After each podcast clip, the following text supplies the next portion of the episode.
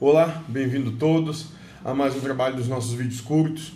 O verbete de hoje é romper laços familiares. E o pai Joaquim de Aranda vai responder a seguinte questão: O que significa romper laços familiares?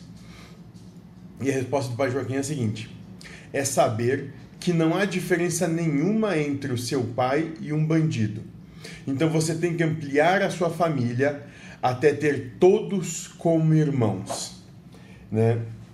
E isso me lembra, me lembra muito o que André Luiz nos traz no, seu livro Nosso Lar, né? Quando em conversa com o governador astral de Nosso Lar, o governador astral diz: Mas todos são minha família, inclusive aqueles que estão além dos muros do nosso lar, principalmente aqueles que estão naquela situação que tu te encontrava antes. E a, e a proposta é justamente essa.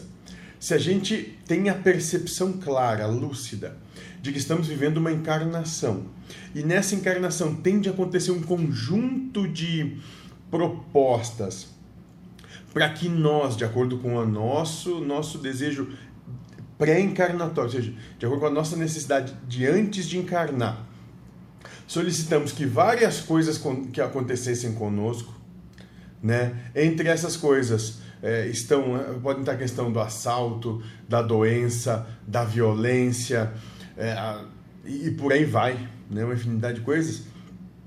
E tudo isso é muito bem orquestrado e conduzido, né, por Deus dentro do, dentro da sua onipotência, o único ser que tem real capacidade de ação, né?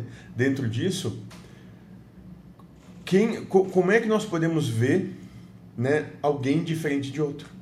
Porque cada um nada está fazendo mais do que cumprindo o seu papel. Todos são espíritos cumprindo o seu papel, a sua parte na obra geral, colaborando na obra geral.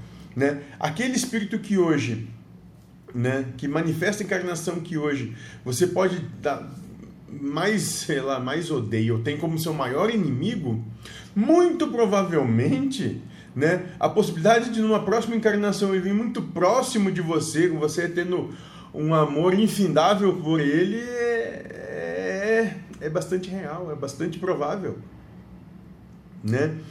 De modo geral, né, nós não pedimos para nascer com a filho daquela pessoa, né? Ou, ou ser casado com aquela outra. Não, não não é, não é com a pessoalidade. De modo geral, nós encarnamos de acordo com a necessidade e cada um vai interpretar um papel de acordo com a necessidade.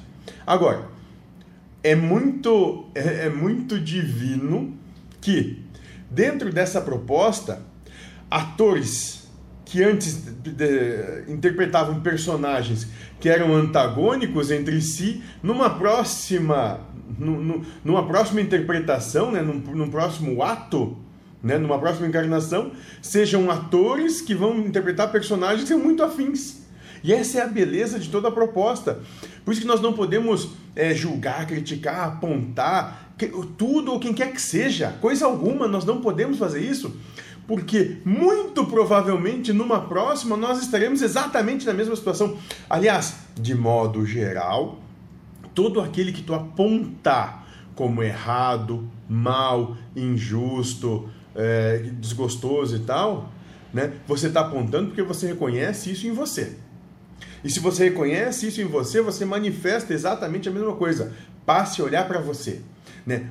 O que esse outro está fazendo né, é contribuindo na obra geral para que você tenha oportunidade de passar a olhar para você e realizar o real trabalho que demanda né, que é o seu trabalho, o seu trabalho pessoal, é olhar para você, é analisar como a proposta mental vem e ela busca te jogar para o conflito, para a oposição, né, para que te levar ao sofrimento.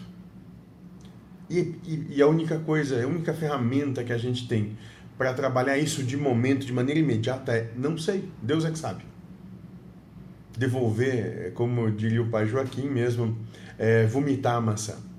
Deus é que sabe. Lembrando a maçã na, na parábola do, do Gênesis, né? Era o fruto da árvore proibida, a árvore do conhecimento. Quem conhece sabe. Né? Então é deixar de saber. Deus é que sabe, eu não sei.